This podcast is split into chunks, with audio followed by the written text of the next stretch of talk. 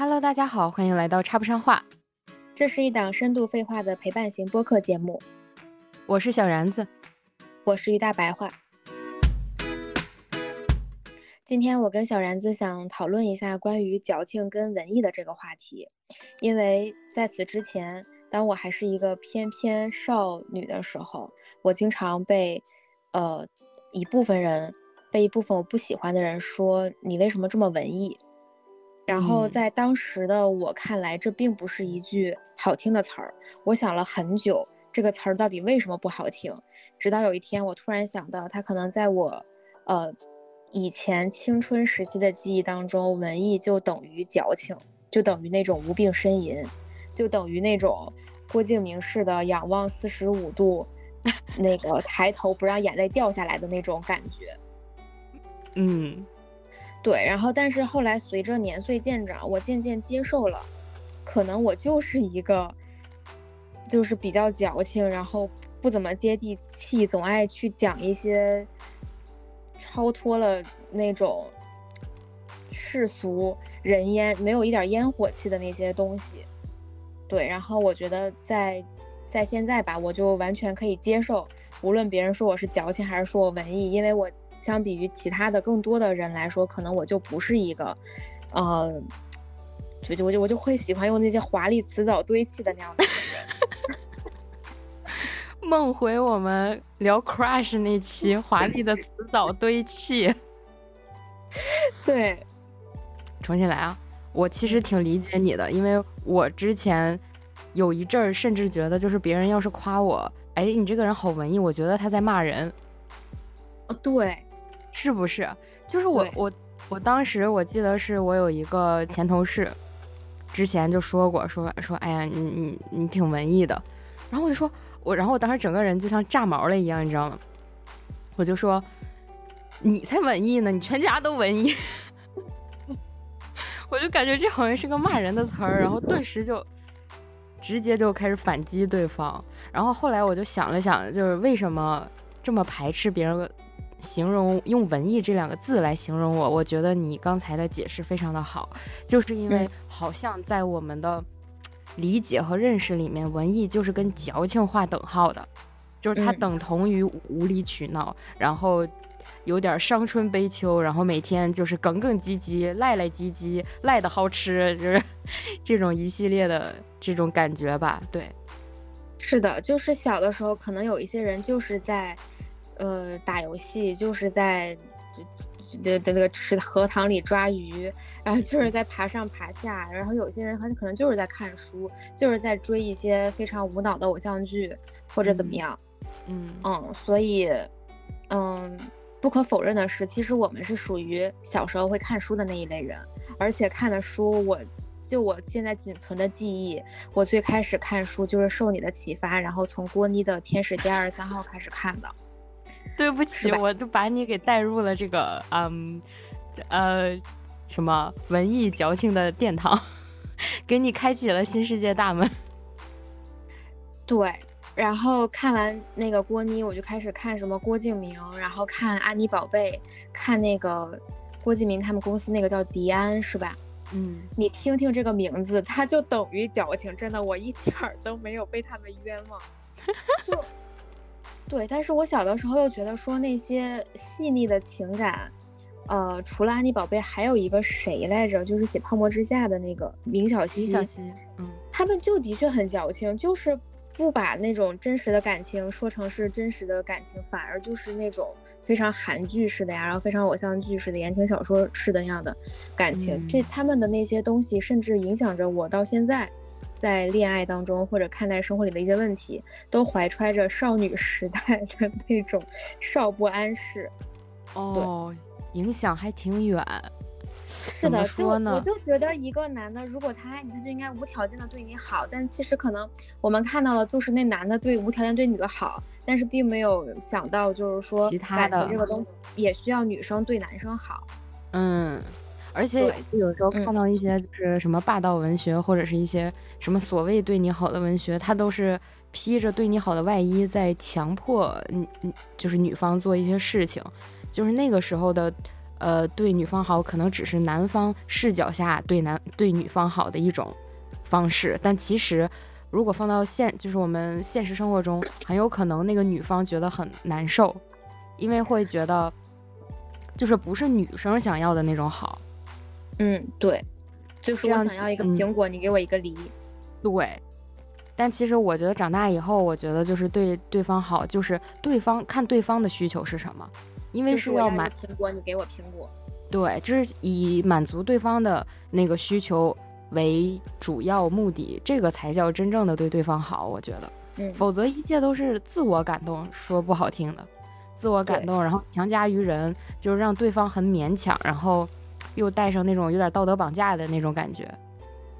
是的，而且我很，嗯，我现在不太理解的一点就是为什么。看书在小时候来说，对我们是一是一件比较羞耻的事情，就是你不愿意去跟别人讲你是一个喜欢看书的人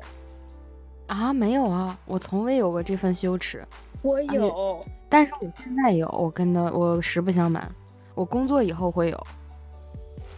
哦，是吗？对我上学的时候还好，因为我小的时候，就是当别人说我很文艺的时候，我总会在怀疑自己是不是错了。就是我是不是不应该这样看书，或者我是不是不应该看这些言情小说，看这些郭敬明什么什么的，他会给我带来一种耻辱感。嗯，其实少看点也是对的。我现在也这么觉得。我现在觉得看书也对，但是就我有两种想法啊，一种是看书是好的，就是你；第二种想法呢，你书也得分什么书，就可能有的书它多看有益，有的书它多看无益。是的。对，嗯，但总的来说吧，我就觉得小时候我想要去立的一个人设，跟想要去树立的一种形象，是那种非常洒脱、大辣辣，然后，嗯，就比较无所谓、放荡不羁的那种。但是可能看书呢，对我这种我内心想要成为的人的这种人设是有区别的，你能理解吗？我能理解，而且我发现我好像找到了答案。啊，你说。就是为什么我现在工作以后，嗯，我觉得我看书反而有点羞耻，嗯，我觉得就是因为我现在想要当一个潇洒的人，真的，就是以前工作的时候，那个那个时候我觉得就是每天压力挺大的，然后很累，然后那种身心的疲惫吧，我就觉得需要有一些精神世界的富足，否则可能没有办法。就是抵抗这种疲惫，就是会压垮我，然后会让我可能就是失去一些呃自己本来的一些好的，或者是我认为光明的方向的追求，所以我就觉得我需我的精神世界需要被拯救，所以那段时间我就就是开始重新拾起看书这个习惯，因为其实大学的时候有一阵儿挺。过得挺颓的，我觉得那一阵儿也没有怎么看书，对对对。但是工作以后，就反而我更迫切的需要了这个这种精神补补给，嗯，而且越忙，我反而看的速看书的速度越快，然后就挑我午休和晚休，就是这两个时间段去去看书，嗯。然后那个时候，如果我的同事说：“哎呀哎呀，你好爱看书啊！”然后我当时我心里就会。就是响起一个警报，嗯，会觉得不好，会不会别人 真的，我就会想不好，糟糕，会不会别人觉得我有点装逼呀？嗯，对，然后我就说，哎呀，没有，我就说没有没有，我说我看的都是闲书，而且现在我还会再找补一句，我说，而且现在爱看书的人也不少，你不也挺 爱看的吗？然后我就会这样说，嗯，用魔法打败魔法，让对方加入你这个行列是？对，因为他就是说我爱看书的这个同事，他真的也挺挺挺有意思的，就是他看书是那种集中式看书，嗯，就比如说我曾经看到他，我不知道他可能是突然想看周国平了吧，然后就买了周国平的一堆书，嗯，然后就开始看，就我也不知道他有没有看，但是他确实是买了，对。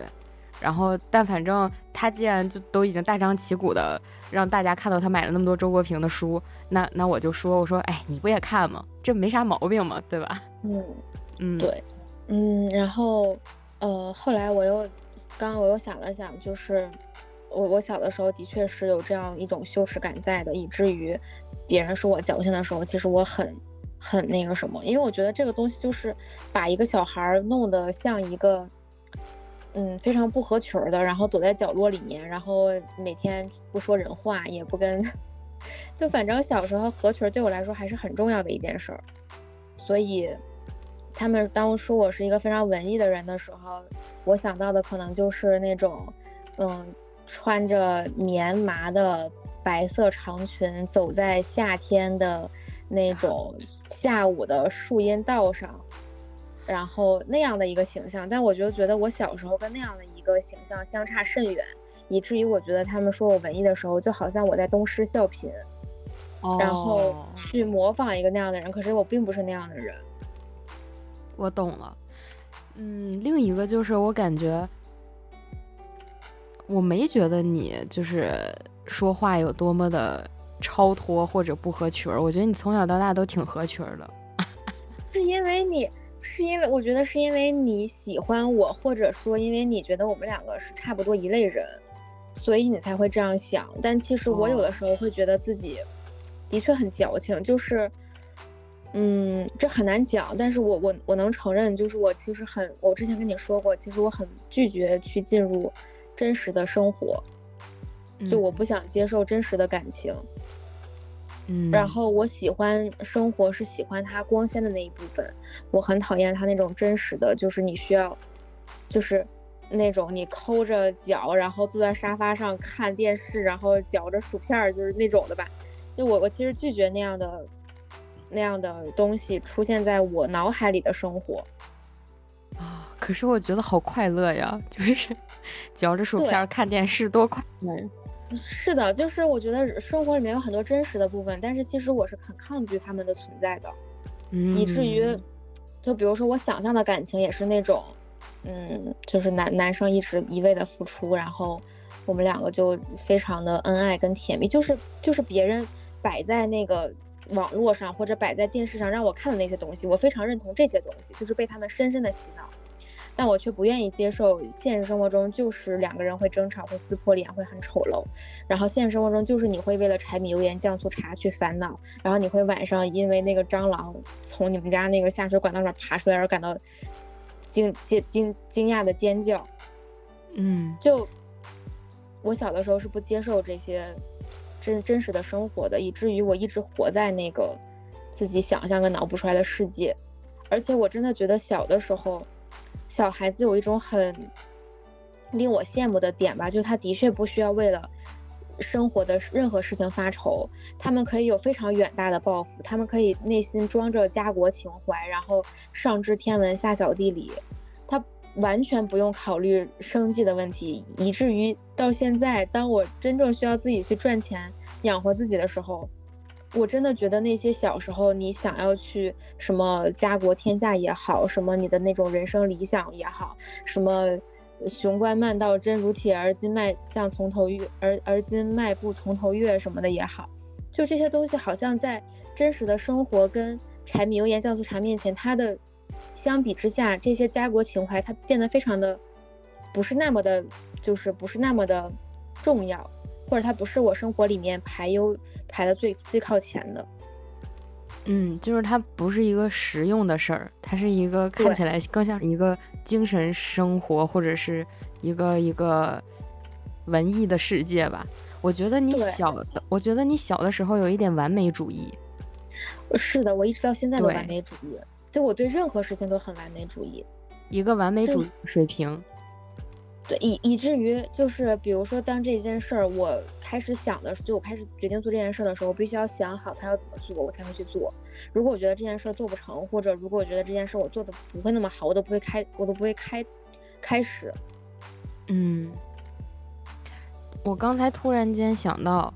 就是我们为什么那么排斥文艺这件事儿，就是包括我们认为文艺就等同于矫情。我觉得是因为我们对文艺一个刻板印象。嗯，对，就是我们的想象中文艺就得是留着长发，是吧？有有着那种艺术家风范，然后说话要时时而疯疯癫癫，时而充满哲学，时而就是反正正常人听不懂那种，就是无人可以触及的感觉，是自己活在自己的乌托邦里面，精神的乌托邦。是的，嗯，然后每天就就为一些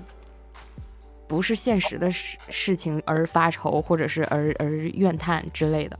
所以我觉得会不会是因为我们这种刻板印象，就在我们两个的心里把这个文艺这个词儿给污名化了？嗯，我我同意你的想法，就是首先我们对于文艺这个词儿就是有偏见的，所以我们不希望它安在自己的身上。就比如说，如果有人夸你漂亮，你肯定不会拒绝，是吧？嗯，但是有人说你文艺，你就会显得非常的抗拒。是的。所以其实归根到底是我们两个的问题。你你不要这样总在自己身上找原因。嗯，而且我我真的觉得像比如说矫情或者文艺，其实是对方的那个他不把你纳入他们的那个那个环那个阵营里面的，因为你会说什么样的人矫情？你会说那些就是比如说划破个皮儿就在那哭哭唧唧一下午的那种人矫情。你会说那种别人说他一句话，他就自己对号入座，然后自己觉得非常委屈那样的人矫情，就是这样的人，他其实不是，嗯，说你矫情的那个人他的那个阵营里面的，嗯，对，然后嗯，就我感觉可能小的对对小孩子来说，我还是觉得对小孩子来说合群是一件非常重要的事情吧。就显矫情啊、文艺啊，就显得我们不那么合群儿。嗯嗯，或者我们比较超脱于就是那个主流的那个圈子，可能也不是主流那圈子，就是超脱于他们那个圈子，所以我内心会有一点抗拒。嗯，对。但是现在其实我我自己内心是非常羡慕那些还可以读书，然后非常有文采那样的人的，因为我觉得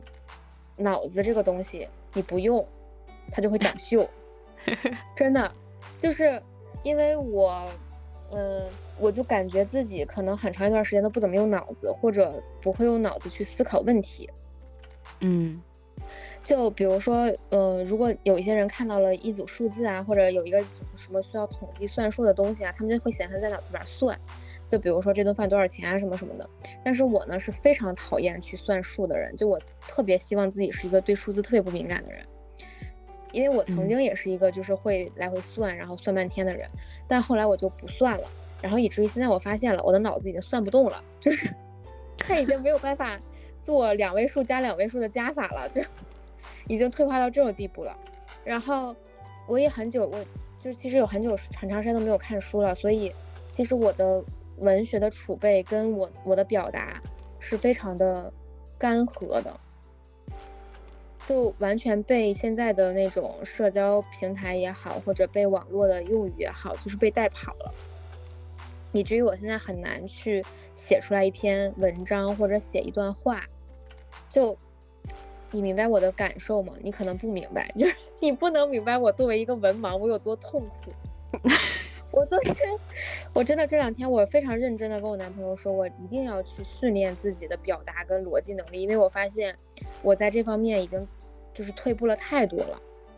嗯，但我觉得你，你觉得我的表达没有问题，那是因为你喜欢我。我不是不是不是喜欢你，我客观一点，我觉得你的表达非常的生动，而且书面化。其实你的。表达并没有非常的肤浅，你的用词还是蛮丰富的。说句实话，没有，那是每个人都会有一些口头禅，比如说就是说那个啊，嗯，这种的，这个很正常，因为它是一个衔接词，是一个你在口头表达中无法避免的东西，因为大家又不是机器嘛。嗯，对吧？总要有一些衔接词，这个很正常。但是我认为，就是你在表达的过程中，首先它非常的呃流畅，而且你的用词真的挺丰富的，就是没有那么多你你所谓的被网络或者是被互联网给给那个带跑偏了的那种。因为我我个人认为，就是互联网上面的一些词汇啊，或者怎么样的，你是撑不到播客的内容制作里的。就是如果我们俩真的就是天天就像网友一样。是，哈哈哈哈哈哈，笑死！什么各位宝子们啊亲，然后那个咱们就是说一整个尴尬住，就是类似于这样的词汇是没有办法贯穿我们一整集的播客内容的，它是不会存在的。嗯，我就希望你不要太极端或者不要太偏激。我觉得你的焦虑可能来自于你现在的工作环境，我自己的猜测。他肯定是有，但是还就另外有一个原因是。嗯，其实我感觉我们小时候聊的东西都是非常风花雪月，然后非常针砭时事。虽然我们小的时候压根儿就他妈不懂什么是政治，什么是哎，就这些东西我们都不太懂吧。但是我们小时候很喜欢讨论这些东西，然后讨论诗歌，讨论看的书什么的。我发现，呃，上了大学以后吧，还是。就我很少跟人去提我看的这些东西了。开始的时候可能是我找不到跟我去聊这些东西的人，然后后面呢就发现我丧失了去聊这些东西的能力，因为可能我因为担心什么问题啊或者什么，我就不去不去思考或者不去找人聊这些东西，以至于给我非常触动大的一点。有两个事儿吧，第一个事儿是我有一个同事，他其实跟我聊天的时候，每天都嘻嘻哈哈的聊一些有的没的，然后两个人插科打诨，然后虽然感觉好像经常在聊天，但是一句正经话都没有，就是一句有价值的话都没有，都是一群垃圾的废话。嗯，然后我以为他就是这样的人，然后直到有一天他跟我说，他觉得我们两个聊天特别没有营养，然后我当时很很。很难受，我就说，那你难道你跟别人聊天就是有有有营养的吗？然后他就给我截图了他跟另外一个同事的聊天内容，他们两个就真的现在这把年纪还在聊那些最近看了什么书，然后想到了什么诗词什么什么的，我就突然很羡慕那样的生活，因为我不仅跟他不这样说，我其实跟好多人都不聊，就我几乎不跟人聊这些东西，让然后我觉得我变成了一个非常空荡的一个一个。躯壳，内心里面没有什么东西。然后当我去看那些书的时候，就我不是过年的时候去看那些看书什么的嘛，我就突然觉得自己的心灵和精神有被滋养到。嗯，就突然觉得说，哦，原来当你的内心是富足的时候，其实你并不会那么的焦虑，并不会那么的去敏感，或者觉得自己受委屈、对号入座什么的。这一切都是因为你自己的内心是空的。嗯，对我特别理解你说的这点，因为我当时也是，就是在我最闹心或者是工作最累的时候，反而是我阅读的一个高峰期，而且状态特别好。嗯，就是阅读的状态特别好。对我非常能理解你说的这个意思。我觉得是因为我们是有这一部分精神需求的，就是需要，比如说和人进行一个深层次的谈话，或者是聊一些可能我们平时不会跟。就是不会随便抓一个人就能聊的那种事儿，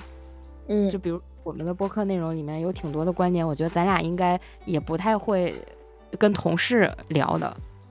嗯，对，对，就是我觉得是我们俩有这方面的这种精神需求，但是由于你工作了以后呢，你每天时间其实是被你的工作占占据着的，就占挺满的，说实话，对，然后留给自己的时间也不多，然后，嗯，在你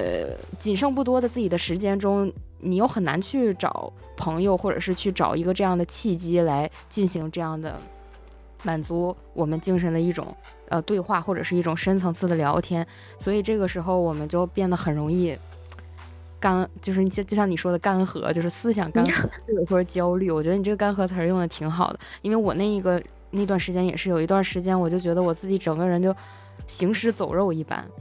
就是我觉得我是一个没有没有思想的躯壳。就是每天只是在重复的做着一些很熟悉的这种熟练工种而已，但是我的思想就像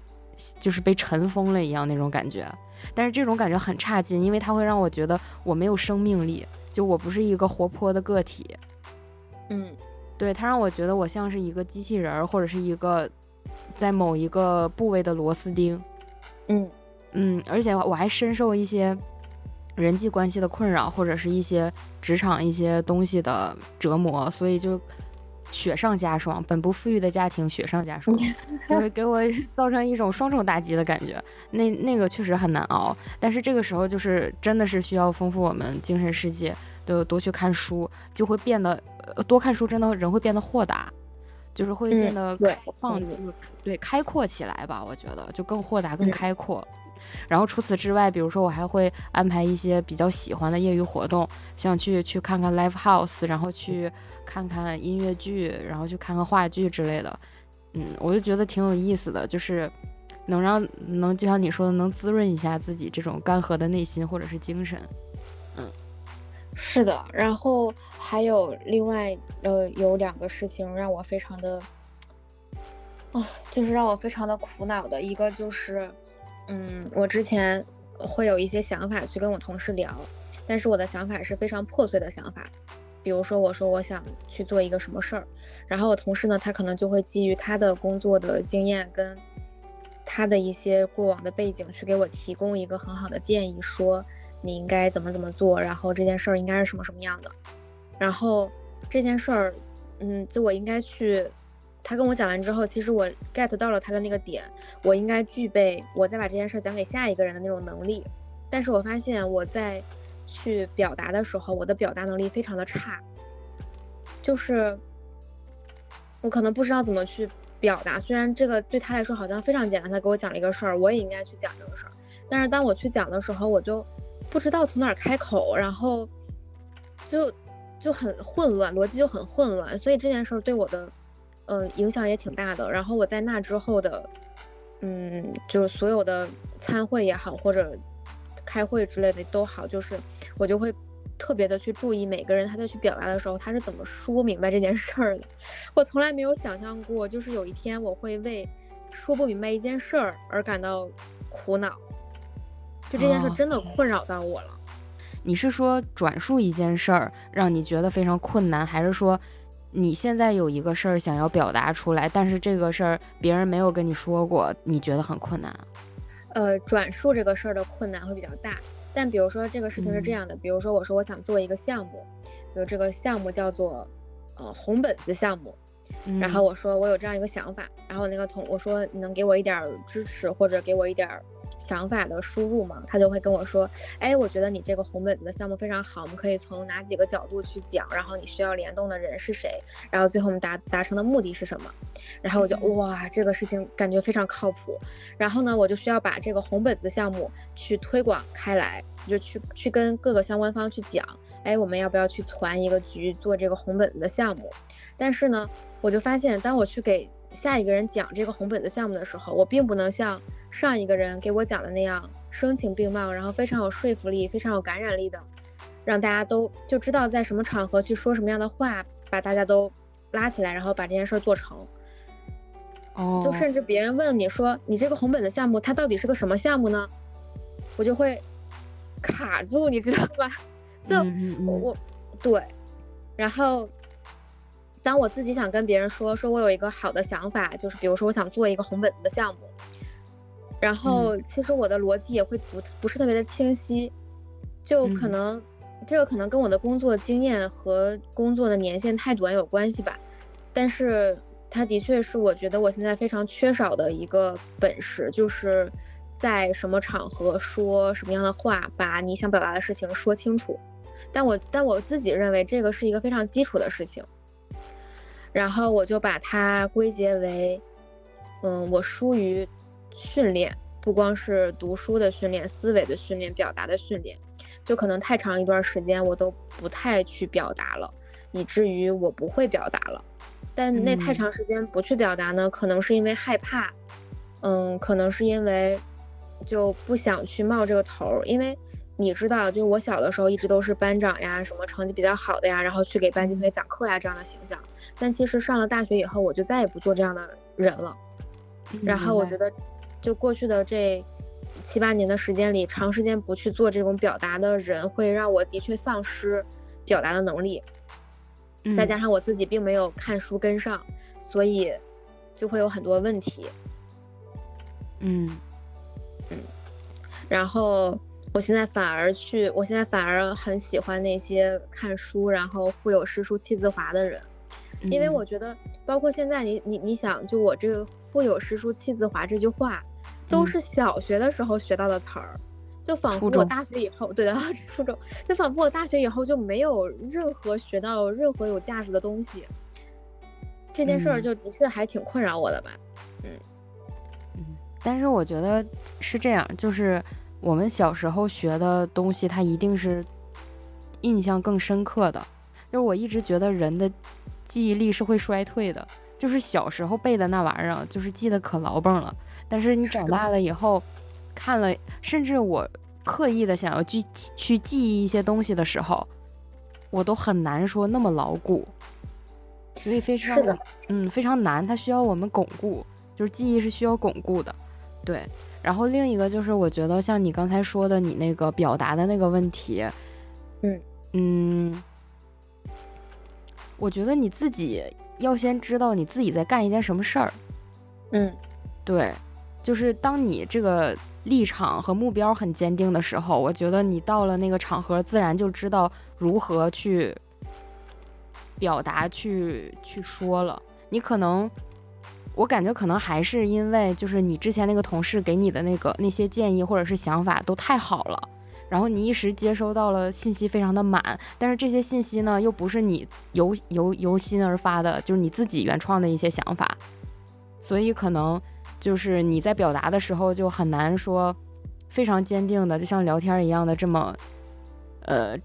直接阐述出来。我认为，对，嗯，同意。对，所以你要先坚定你自己，就是你要先知道，你先捋一捋。而且我觉得捋一捋这件事儿特别重要。就是像我，我之前呃工作的时候有有一个，也是从我前同事身上学到的一点，就是他每次开会之前都会我们内部先捋一遍。就是捋什么呢？就是捋我们这一次开会，我们的目的是什么？就是这一次开会的呃内容，或者说它的呃目标是什么？就为什么要开这个会？我们这一次开会的目的是什么？对，然后呃伴伴随着这个开会的议程，我方可能会提出什么样的观点？就像打辩论赛一样，就是，然后我们提出的这个观点是是为什么？原因是什么？是为了是为了是从我们这边出发，是是，比如说是我们因为我们人力给不到支持，或者是我们的呃系统需要优化，还是流程存在问题？对这些东西，我自己先捋清楚。然后甚至后面我这个同事比较牛的是，他还会去想对方会怎么说。嗯，就是因为他换一个角度，或者是以他的经验跟之前同事就是对接的这个同事打交道的经验，他可能会。猜测对方的那个同事会怎样拒绝我们的这个要求，或者或或者从对方的角度出发，他们会有怎么样的难点和痛点，然后我们要如何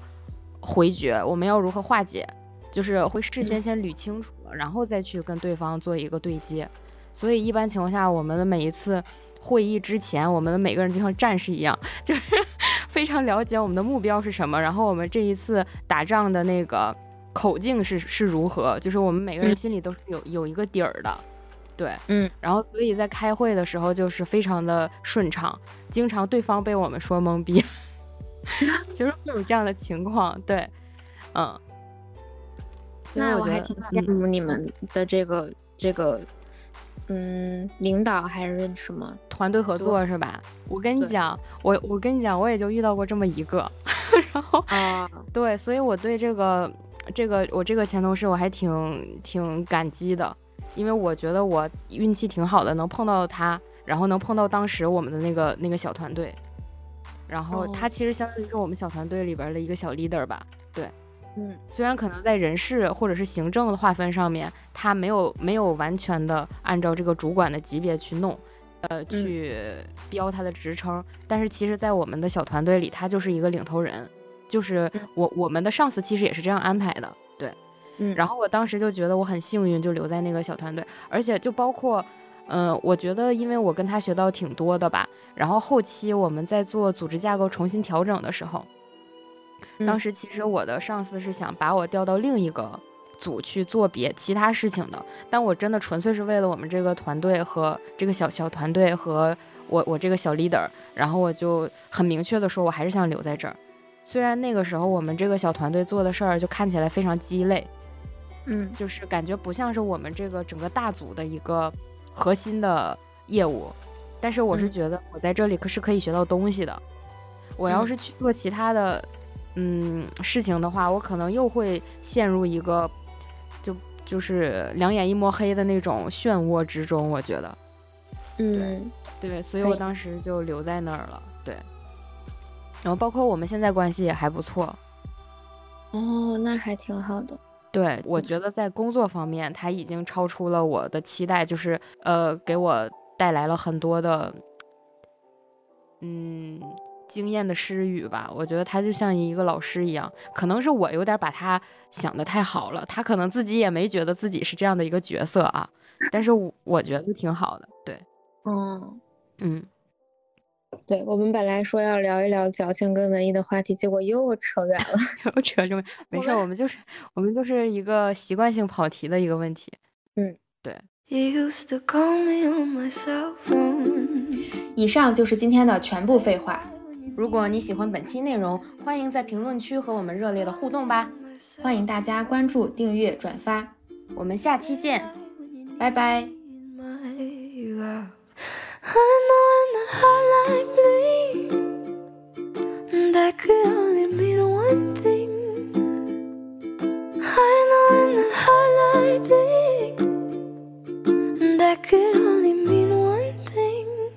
Cause ever since I left the city, you got a reputation for yourself now. Everybody knows and I feel left out. Girl, you got me down, you got me stressed out. Cause ever since I left the city, you started wearing less and going out more. Glasses of champagne out on the dance floor. Hanging with some girls I'd never seen before. Cause ever since I left the city.